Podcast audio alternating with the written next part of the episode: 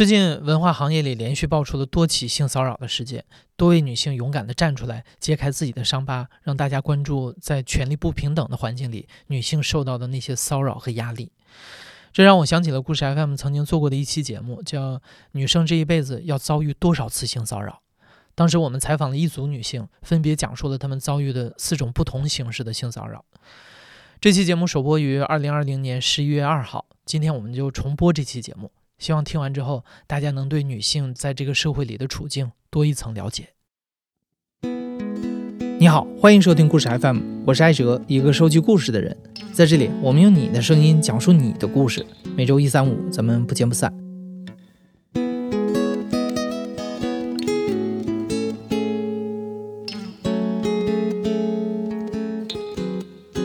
在今天的节目中啊，我们想要来谈一谈性骚扰这件事儿。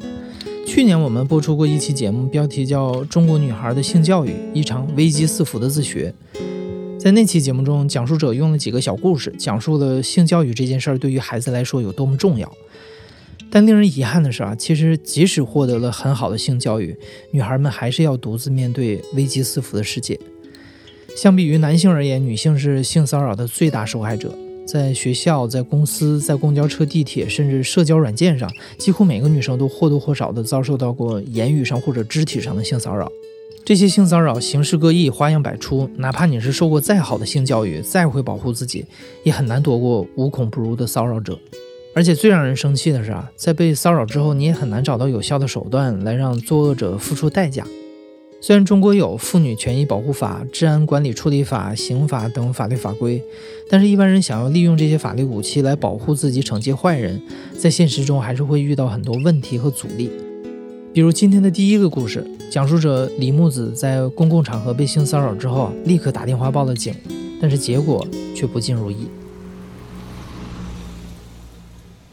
国庆节刚过的那那几天是中午的时候，我就去搭公交，就是因为中午嘛，所以那个车站没有什么人，然后就有一辆黑色的什么越野商务之类的那种车就停到我跟前嘛，就很明显是要靠边停下来，我就觉得说。嗯，可能是要问路的，然后还做好了那种心理准备，然后他就停到我跟前，他把他的副驾驶的车窗打开，然后他是坐在那个驾驶室嘛，他把裤子脱到了，不知道怎么去形容啊，就是如如果我们那样普遍的说的话，应该就是属于录音录音癖之类的，然后他在那边一边看我一边撸。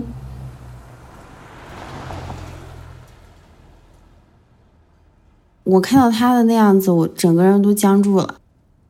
但是我还是反应的比较快，就是我手机就拿在手上嘛，就把手机这样拿起来，然后我就拍他了。当时我拍他的时候，他立马就把那个车窗摇上来就走了。我觉得就是他没有想到我会做出这样子的一个行为。然后，因为他是坐在车上，我就当时就心里想的是，只要把他的那个车牌号拍下来，肯定就是能找到他这个人。然后我也把他的人的脸和他的那个整个犯罪行为都拍下来了，我立马就报警了。我报警的当下，就是我的整个手拿着手机是出汗的，就是虽然我觉得我自己遇到这种事情还是比较冷静、很理智的。但是其实还是会有那种当下立马的那种生理的不适感。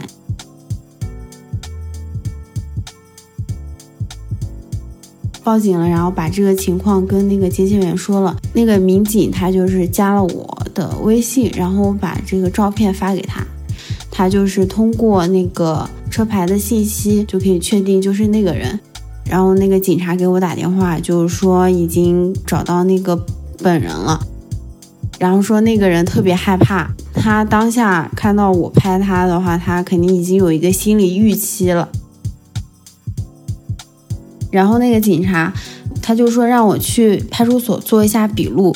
我还在网上查了一下这种情况，一般那个法律是怎么处理的，就是公共场所对妇女进行这种猥亵行为的话，他是处于五日以上十日以下的那个拘留的。我还截图了给那个警察，我当时抱着的心态就是肯定能给他就是法律的一个惩罚吧。我希望所有做这种事情的人都能付出他自己的代价嘛。我就当时去了那个警察局的时候。是一个，就是黄昏特别好看，就走在那个路上，他那边建筑物也非常的矮，非常小，就挡不住那个天，就可以看出那个，然后那个夕阳特别好看。然后我当时就觉得，啊，我是奔向一个正义的，就是警察嘛。然后我在去警察局的路上，跟我妈妈说了一下这个事儿。我说我今天遇到一个什么什么的事情，就是警察已经抓到他了，然后他让我去做一个笔录。就是我还跟我妈说，你看我处理这件事情处理的不错吧？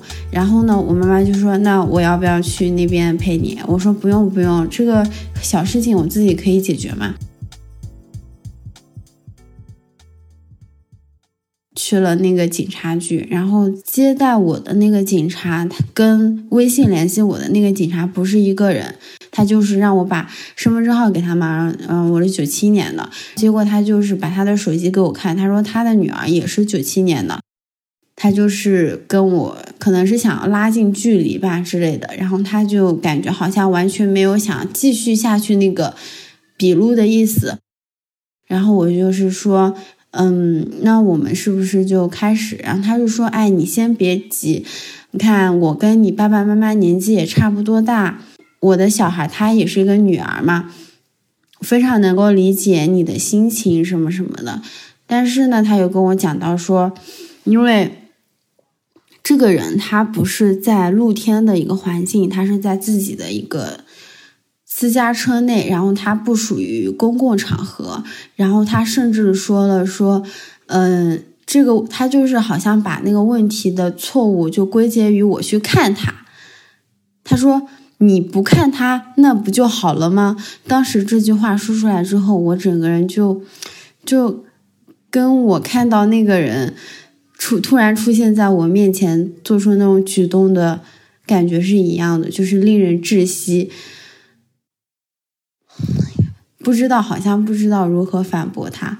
然后我就是说，嗯，他是在自己的车里面，但是他是有目的性的开到我的面前，就是预谋的让我看到他的这个行为，并不是说我去主动的去看他。他也不是在自己的家里面关上窗户做这种事情。他说你这个属于精神伤害，但是我们国家并没有对精神伤害有什么。法律的那个规定，然后我当时就说，法律它是一点点进步的嘛。然后这个警察他就突然就好像很暴怒，没有遇到像我这样子 就一直跟他顶撞的人嘛。他就是说，大声的嚷嚷说，法律不会因为你变好，也不会因为我变好，法律就是这样的，这个世界只会越来越坏。你知道穿着警察制服的人。而且是跟我父母一样年纪的一个人这样说出来的时候，我整个人就崩溃了，然后我就不受控制的哭了。就是我即使遇到那件事情的话，我也不会哭。就是你去寻求帮助，但是本应该帮助你的那个人，却好像又成为了更加伤害你的人。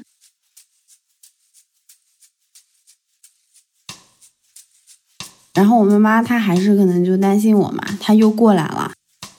当她上来的时候，另外一个警察是陪着她的嘛，就是说已经跟我妈灌输了一个思想，就叫做如果他把这件事情立案的话，对你女儿以后的记录也很不好。然后我妈妈她可能就有点害怕，会觉得说你留下一个不好的这种记录的话，会不会对我有影响？但是其实我觉得那个作为警察应该知道，就是报案人他的这些记录对他的任何的东西都是没有影响的。我觉得他好像就是用就是大众的一个知识盲区来唬住你，让你害怕。我觉得是一个很奇怪又很可怕的一个事情。然后接下来我妈妈她就站在，他们就立马站到了同一阵线，就觉得让我，我好像成为了那个闹事者，他们两个是居委会的劝和的人，就是说不要吵了，不要吵了，这件事情就是很小的一件事情，就让它过去吧。然后甚至那个警察拍桌子说：“我并不是以警察的身份怎么怎么样，我是以一个叔叔的身份，我是为了你好。”我就就情绪上很接受不了，然后他就情绪比我更激动，他把他因为现在警察不都是有一个那种执法记录仪嘛，肩膀上带的一个小机器。嗯，他就把那个机器打开，说：“好，我现在打开这个机器，然后他就是他的意思是，我的这个过程是完全合理的。”然后我就说：“ 我就说，那你刚刚那个拍桌子的那个什么有拍吗？”然后我妈妈她就觉得说：“我怎么那么不懂事啊？什么警察那么辛苦，你还……”然后呢，那个警察，嗯，当时可能六点多吧，那个警察就是，他就说他要去吃饭了，说让我要不就回家，要不你们就继续坐在这里，反正他要去吃饭了。然后我妈妈她就是非要拽着我走嘛，我就跟他一起回家了。在那个路上的时候，我就是说，我说啊，现在只有我们两个人了。你觉得这件事情真的是我不对吗，或者怎么样？然后我妈妈说，我觉得你就是在没事找事。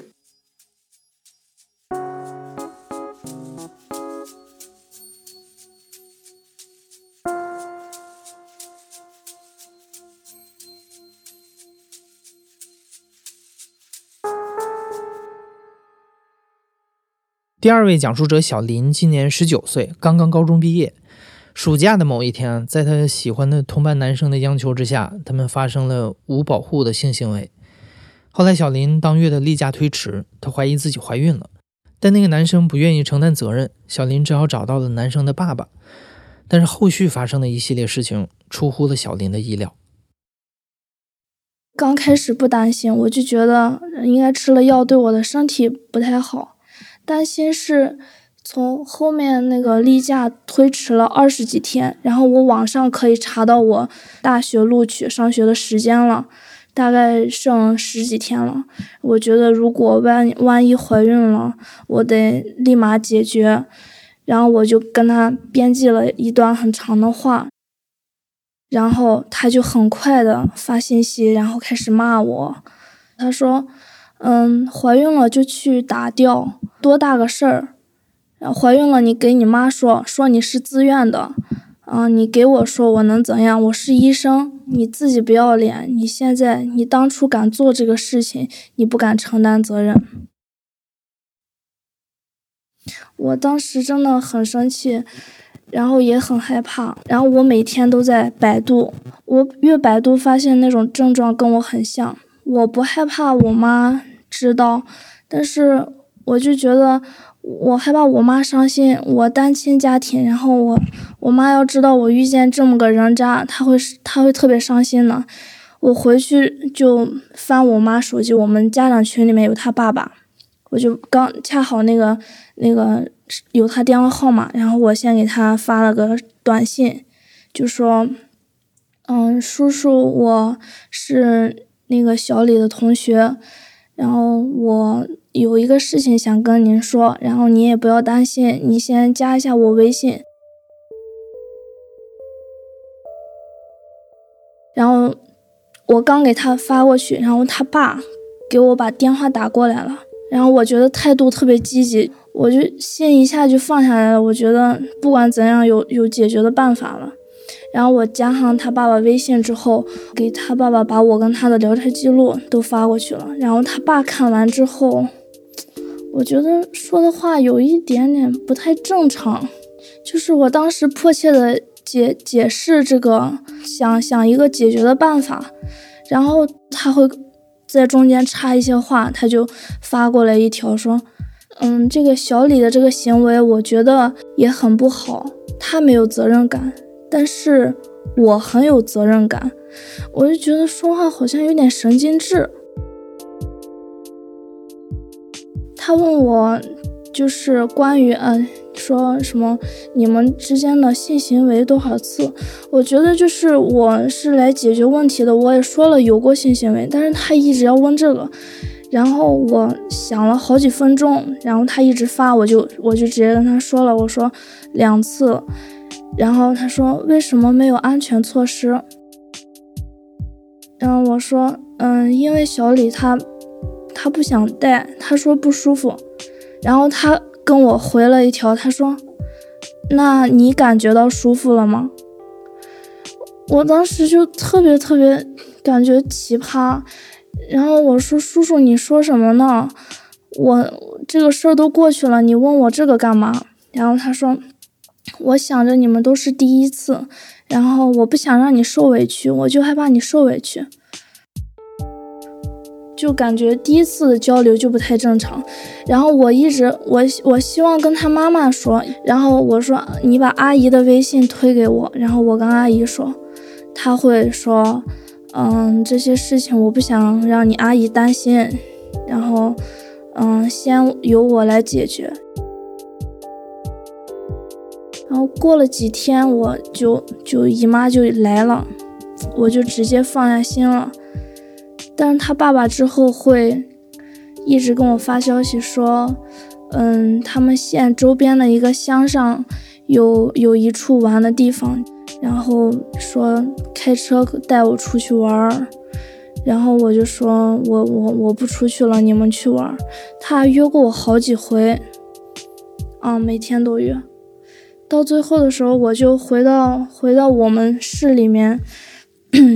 我们也有一点距离了，然后他会每天定点的跟我发消息，早上会说早上好，然后五点的时候会问你这会儿在干嘛？比如说下雨的时候，他问我干嘛，我有时候在路上走着，我就说散步，他会特别特别体贴的说，嗯，天太冷了，你穿暖和，然后什么，会会说那种，嗯，反正我就是九岁的时候。我爸爸就去世了嘛，就其实没有什么男的关心我，就他爸这种老年的跟我爸一个年龄的人，就关心我想不到那种程度上去。我感觉可能是他觉得他儿子做的不对，然后比较亏欠我。他有一天晚上大概九点多的时候，他给我发消息，他问我躺在床上了没有，我说没有啊，然后他说我已经躺下了。我说嗯，然后他跟我聊了挺多。他说，嗯，叔叔感觉跟你特别有缘分，然后我觉得咱两个没有什么代沟。他会，他会一直问我要照片，而且是我给一张也不够的那种，他会一直要。他说再来一张，再来一张。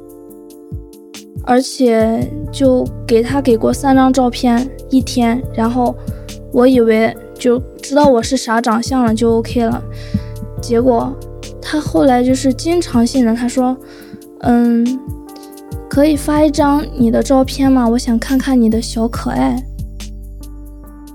我也不知道什么意思，他突然说个小可爱，他每次都要加这种话，然后一个长辈，反正我家都是比较传统的。跟小孩说话就不会说什么早安晚安，我感觉这这这就有点不太正常了。不过他每次聊天的时候，他都会扯到说什么，嗯，叔叔以后我知道你们家庭情况也不行，嗯，叔叔以后会多关多关心你的，然后你有什么啊经济上的困难可以跟我说。现在觉得确实不太正常。我走的时候跟我妈也讲过，我说如果有一个陌生的四十几岁的男的，就说嗯自己喜欢小小孩儿，把你当自己女儿一样对待，有这种人吗？然后我妈说，嗯不可能有这种人，啊除非他就是有别的目的。我现在感觉就是，肯定有别的目的，不是说是因为觉得他儿子做了对不起我的事情，然后对我特别的关心，不是。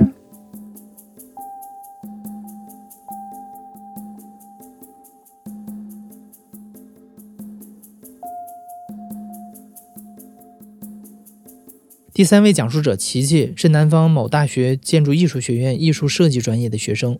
虽然经常在媒体上看到大学老师性骚扰女学生的新闻，但是琪琪怎么也没有想到这样的事儿会发生在自己身上。大二的时候，有学校有一个项目去英国的 交流，这个教授是带队老师。我们去英国之后。他的研究生都很不喜欢他，我当时是本科生，然后我和另外一个女生呢就比较听话，他就很喜欢我们两个人。我们在自由活动的时候，我们在大学有一个教堂，然后他当时说他要去逛那个教堂，没有同学愿意跟他一起去，然后我觉得他很可怜，一个老人家，对他已经今年应该是六十多岁了，我就跟他一起去了。教堂是很小的一个非常陡的螺旋楼梯，在楼梯上，他突然间抓住我的手，他说：“啊，你的手怎么这么冷？”我当时觉得有一点点抗拒，但是我心理上还是觉得他是一个长辈，一个像爷爷一样的角色，我我也没有往那个地方去想。然后后来到了那个教堂顶之后呢，他就毫无防备的把我抱起来。说那个，我把你抱起来看一下，下面特别好看。然后我当时特别抗拒，我说：“老师，你别抱我，我自己能看得到。”但当时我还是没有多想，因为我实在是，嗯，没有办法把一个这么年纪大的人和那种亲密关系啊，那种那种男女之间的感情联系在一起。所以我虽然感觉不舒服，但是我也没有。说以异样的眼光去想他和看他，然后他当时说回国请我吃饭，我也满口答应了。回国之后，他就真的邀请我吃饭了，然后毕竟是我答应他的，所以我也去了，但是我也提前告诉我父母。然后我也觉得很奇怪，为什么只请我一个人？我就跟我舍友说，如果超过八点还没回来的话，你一定要打电话告诉我，随便编造一个理由，叫我一定要回来。就是那个老师呢，当时在我宿舍对面接我，他就不想被别人看到，他说你快一点上车。在车上我就跟老师说，我说我有告诉我爸妈，我爸妈说很感谢你。然后在吃饭的过程中就挺正常的。跟我说你成绩还挺好的，要不要，呃，考虑一下考研究生？你可以报我的研究生。但是奇怪的地方就在于吃完饭之后，在车上回程的路上，他跟我说要不要去看电影。这个时候我就有一点紧张了，然后我就跟我舍友偷偷发信息，哎，我说哎，最近没有什么好看的电影。然后老师就跟我说，他说。嗯，那个在伦敦的时候没有让你们去做 London Eye，那个现在带你去摩天轮感受一下。我说老师不用了，然后他就还是往摩天轮的方向开了，之后当时就我们就去坐摩天轮，当时真的是超级紧张，然后紧紧的抓着那个皮的椅子都被我抓起来，然后他当时问我，他说你是不是恐高，会不会害怕？其实我心里怕的是他，并不是恐高。然后中途也接了舍友的电话，然后就回家了。这是第一次见面。然后因为他在返程途中这一系列非常奇怪的举动，我就觉得很奇怪。我觉得已经超出了一个老师对一个学生的关心和爱护。然后我就不怎么搭理他了，我自己不知道怎么去判断，因为我当时恋爱经历是零，我完全不知道亲密关系是怎么样的。再晚之后呢，他就，嗯，打电话给我，跟我说你要不要参加大广赛，然后他就跟我说我是大广赛的什么什么评委啊，然后说你在 那拿个奖是没问题的。然后我也不是在意这个奖项，我就是想参参加一下。就是前几次辅导呢，也是跟他的研究生一起的。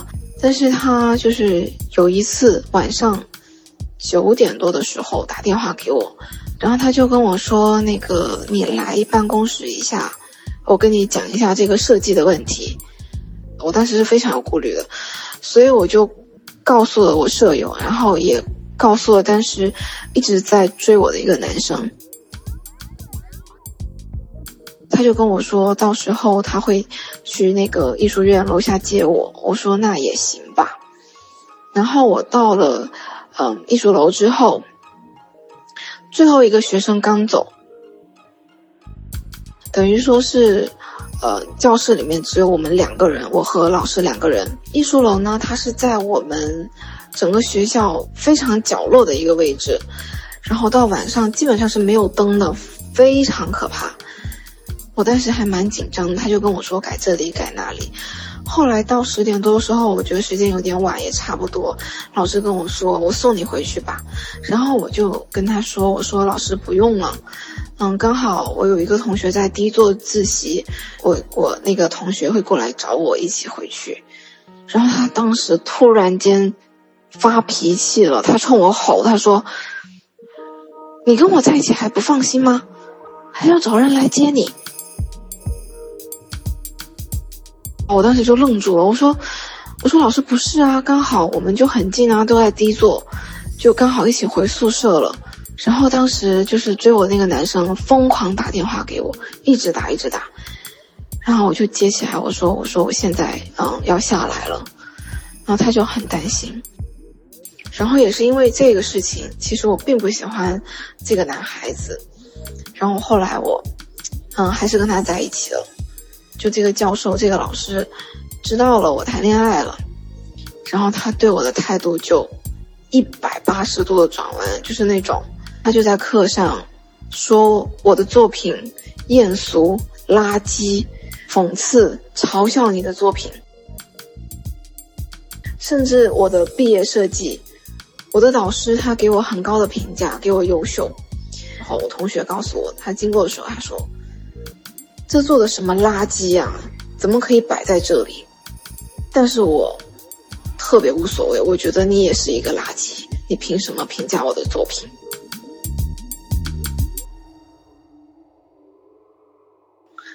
后来呢，我就直接跟他翻脸了，我就正眼都不看他，甚至给他翻白眼，我就觉得他很恶心。然后我还想说一个小插曲。嗯，当时我那个男朋友呢，他和他前女友就是分得不清不楚的。然后呢，他前女友就发邮件骂我，他说：“一个巴掌拍不响，你装什么单纯呢？就假如说你没有对教授示好的话，他怎么可能会这样对你？”我当时愣了一下，这个是社会上大多数人对待类似事件的声音。但是我们要知道，中国的性教育以及，嗯，从小接受的对老师的盲目崇拜和尊重，我们没有觉得老师在成为老师之前，他也是一个人，他也是一个异性。我们也要学会保护自己，什么样的关系是恰当的，什么样的关系是不恰当的，我们应该怎么样去拒绝？去年五一的时候。我回学校，然后我有一个同学还在读研究生，说这个老师就经常到宿舍楼下去接他同学，他同学觉得很难得遇到这么好的导师，甚至他们还一起相约去按摩。我相信他也是一样的，他也并不是说想要上位啊，或者是嗯通过跟老师保持好的关系得到什么样的好处啊。他可能单纯就觉得这个老师对我很好，我不应该去，嗯，以一个呃小人之心去想他。我觉得这也是一个非常值得女生去思考的一个地方。就我们尊重别人的前提是要保护好自己。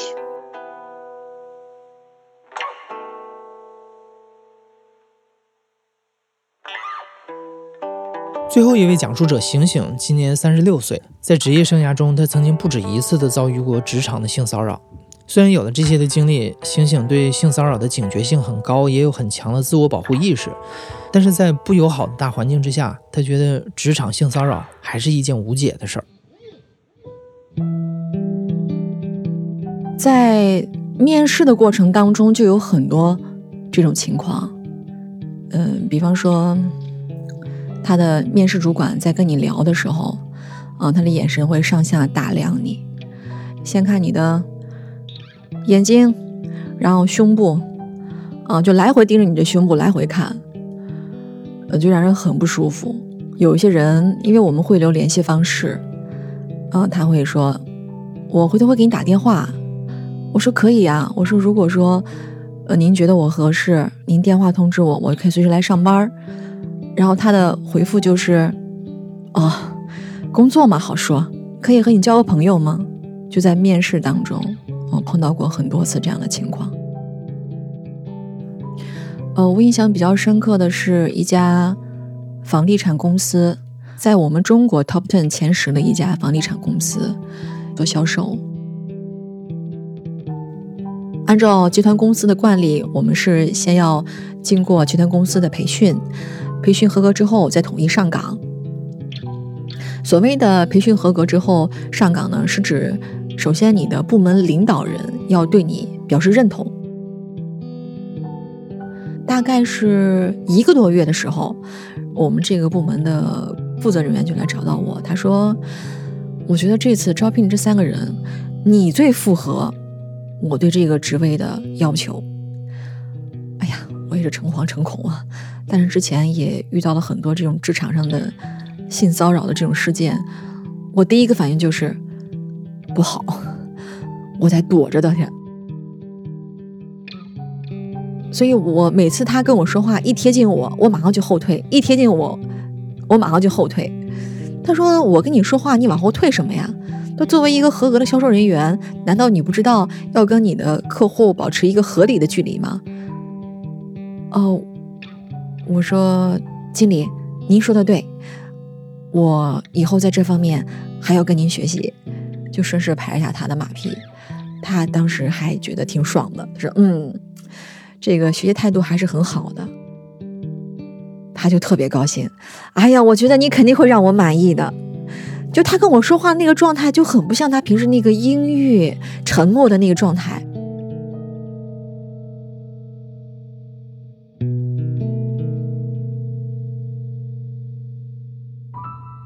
所以有一次加班时间比较晚嘛，然后他问我说：“怎么样了？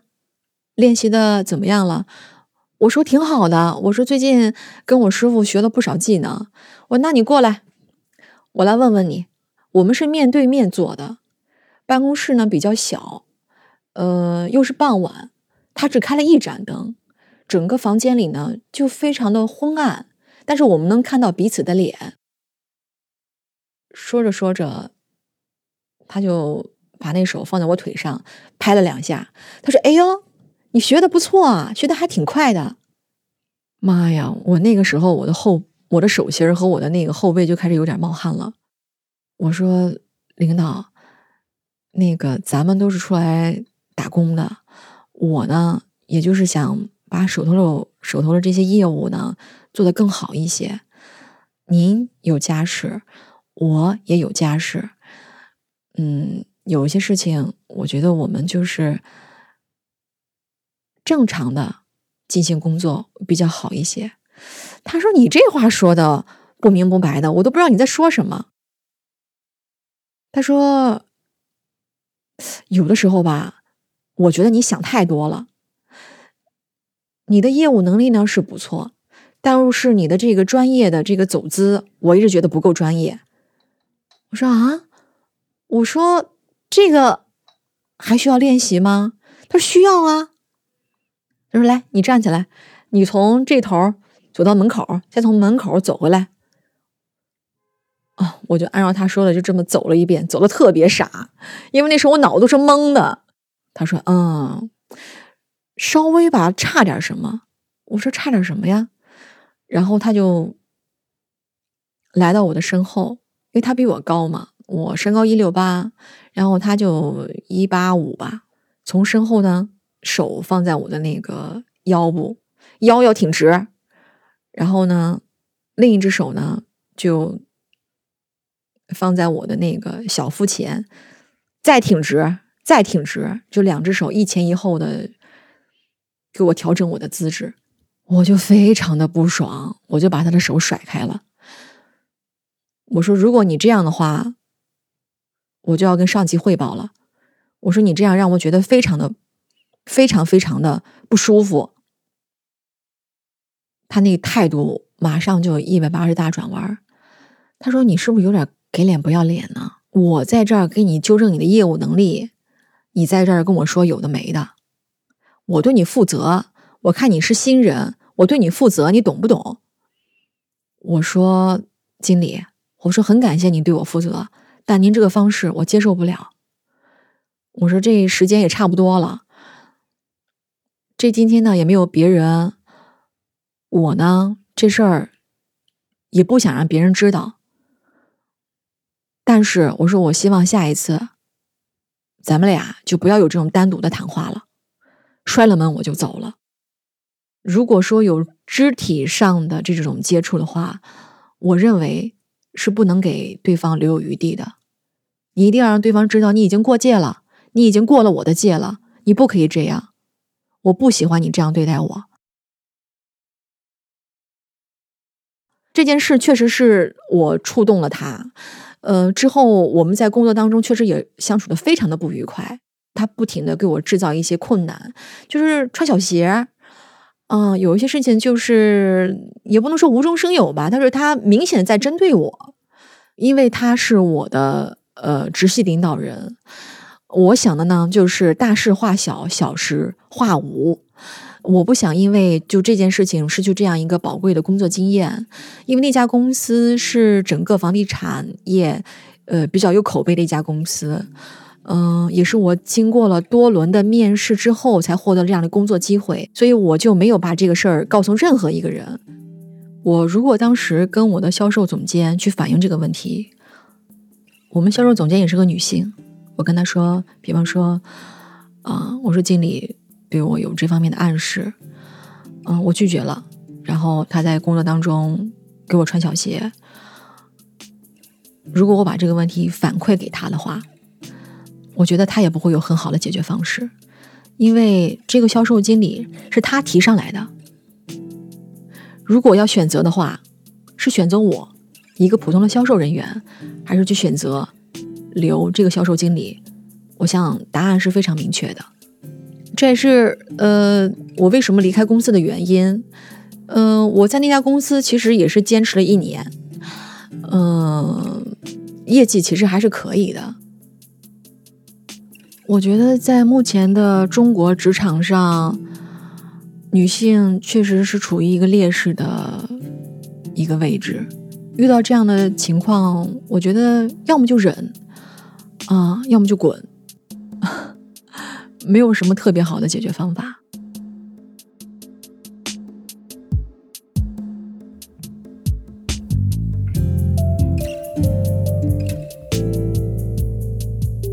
听完今天的故事，如果也让你想起了类似的经历，而且你也愿意分享你的应对经验的话，欢迎在评论区里和大家交流。